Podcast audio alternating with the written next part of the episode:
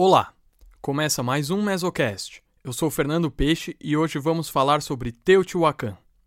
Vamos dividir esse tema em dois episódios. Nesse primeiro, vamos tratar da história da arqueologia em Teotihuacan, e no segundo, sobre a história do sítio em si. Teotihuacan é considerada por muitos especialistas a mais influente cidade do período clássico mesoamericano. Foi um dos maiores centros urbanos da América Antiga. Sua ocupação ocorre entre os séculos I a.C. e 7 d.C., quando foi abandonada. Estudos apontam que, em seu auge, a cidade teria mais de 100 mil habitantes. Localizada a cerca de 50 quilômetros da cidade do México, Teotihuacan se encontra rodeada por vulcões e montanhas. É uma região de clima árido, porém com solo fértil, o que garantiu grande potencial agrícola. É também uma localização privilegiada, com rotas de acesso direto a regiões vizinhas e com fontes importantes de matéria-prima, como a obsidiana, usada para fabricar toda sorte de ferramentas, e a argila, muito importante para a fabricação de cerâmica. A história da arqueologia em Teotihuacan é vasta. Menções ao sítio em documentos escritos remontam ao século XVI, e como veremos aqui, a busca por objetos antigos na cidade possui raízes na própria Mesoamérica. Talvez pela monumentalidade de suas construções e a pouca distância da atual cidade do México, as ruínas da antiga Teotihuacan não passaram desapercebidas aos olhares de cronistas, viajantes e acadêmicos, o frade franciscano Bernardino de Sarragum, em meados de 1500, fornece uma das primeiras menções à cidade, onde ela aparece relacionada aos mitos de criação mexica. Para os mexica, Teotihuacan é o lugar primordial da criação, um local mitológico, construído e habitado em tempos imemoriais por gigantes e deuses. Em tempos pré-hispânicos, os mexica realizavam peregrinações cerimoniais às ruínas da cidade. Lá, desenterravam artefatos que, ressignificados dentro de suas próprias crenças, eram novamente utilizados em rituais religiosos. Muitos desses artefatos foram encontrados em oferendas do Templo Maior de México Tenochtitlan. O nome pelo qual conhecemos a cidade e algumas de suas principais estruturas também são um legado das crenças mexicas. Teotihuacan, em náhuatl, significa o lugar onde os deuses são criados, e faz referência direta à importância desse local como o lugar da criação. Os nomes das pirâmides do Sol e da Lua e da Avenida dos Mortos também são parte dessa recuperação mexica dos vestígios teotihuacanos. Teotihuacan também foi o lugar onde se realizou a primeira escavação arqueológica nas Américas.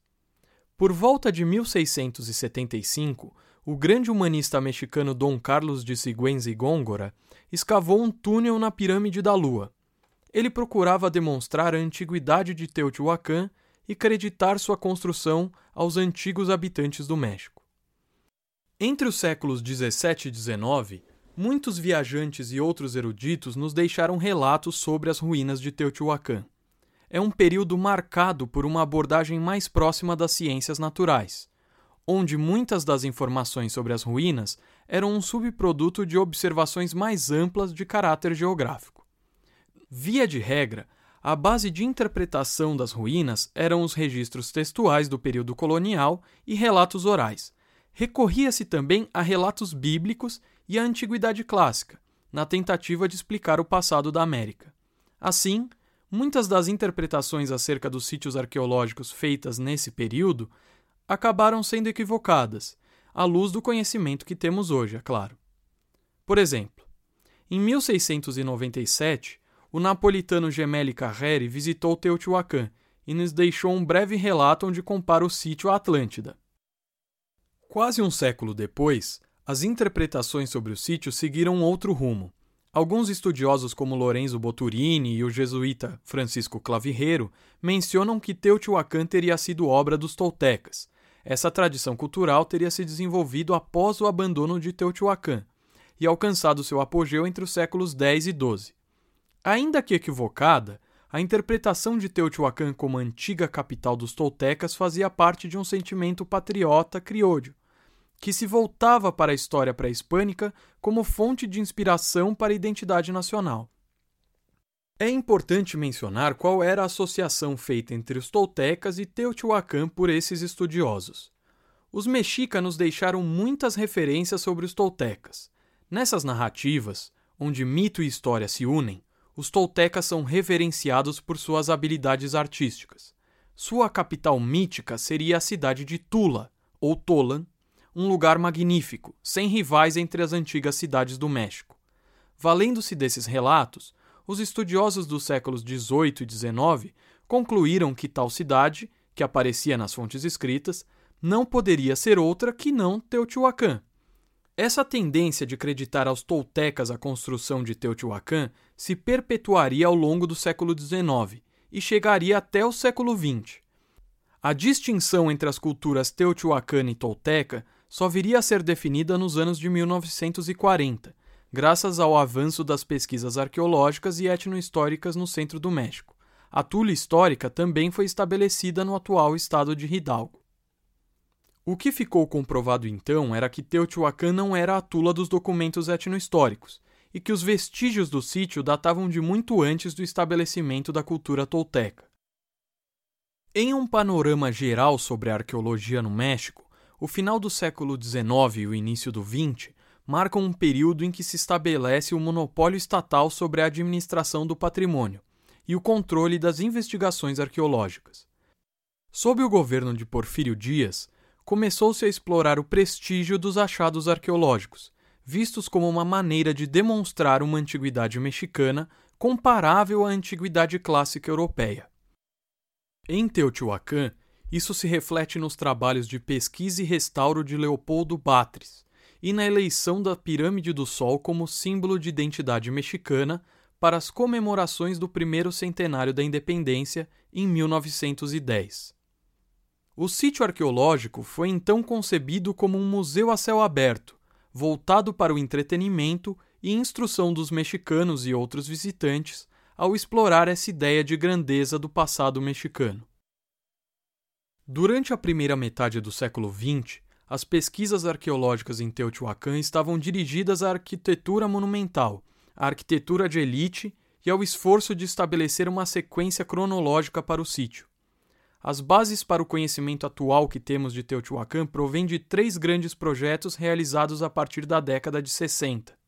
O primeiro deles, pelo Instituto Nacional de Antropologia e História, tinha como objetivo principal a reconstrução da parte central do sítio, incluindo aí a Avenida dos Mortos, seus edifícios laterais, a praça e a Pirâmide da Lua, alguns edifícios anexos e parte do complexo turístico.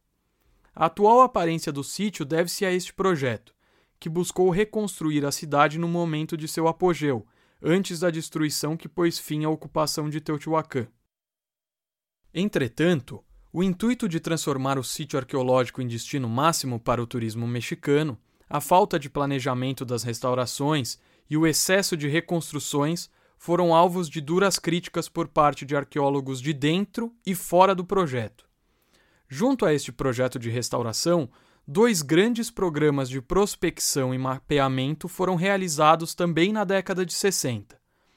O primeiro deles, chamado de Teotihuacan Mapping Project, estava sob direção do arqueólogo René Millon e tinha como objetivo investigar o padrão de assentamento urbano e a distribuição populacional em Teotihuacan.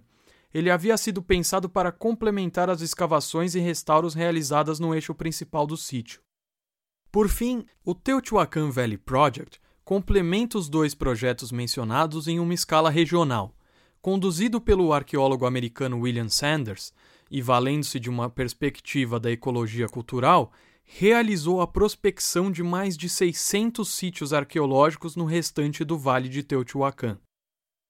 As pesquisas arqueológicas continuaram sendo realizadas no sítio desde então. Apesar de parecerem modestos perto dos grandes projetos dos anos 60, as investigações realizadas na cidadela, ao longo da Avenida dos Mortos, em complexos de apartamentos e no Templo da Serpente Emplumada foram grandes contribuições para a compreensão da sociedade e cultura teotihuacana.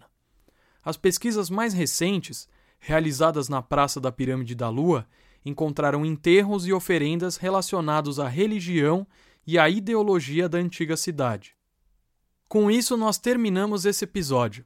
No próximo, eu vou trazer um breve histórico de Teotihuacan, desde o surgimento da cidade no século I a.C. até seu abandono em meados do período clássico, por volta aí de 650 d.C. Vamos então para as indicações de leitura sobre esse tema. Além dos muitos autores e relatórios de projetos que eu mencionei agora há pouco, posso recomendar o livro de Leonardo Lopes Lujan, La Recuperación Mexica del Passado Teotihuacano. Outra leitura interessante é o livro do arqueólogo argentino Daniel Scavelson, La Conservación del Patrimonio Cultural en América Latina. Bom, nós ficamos por aqui, muito obrigado e até o próximo episódio.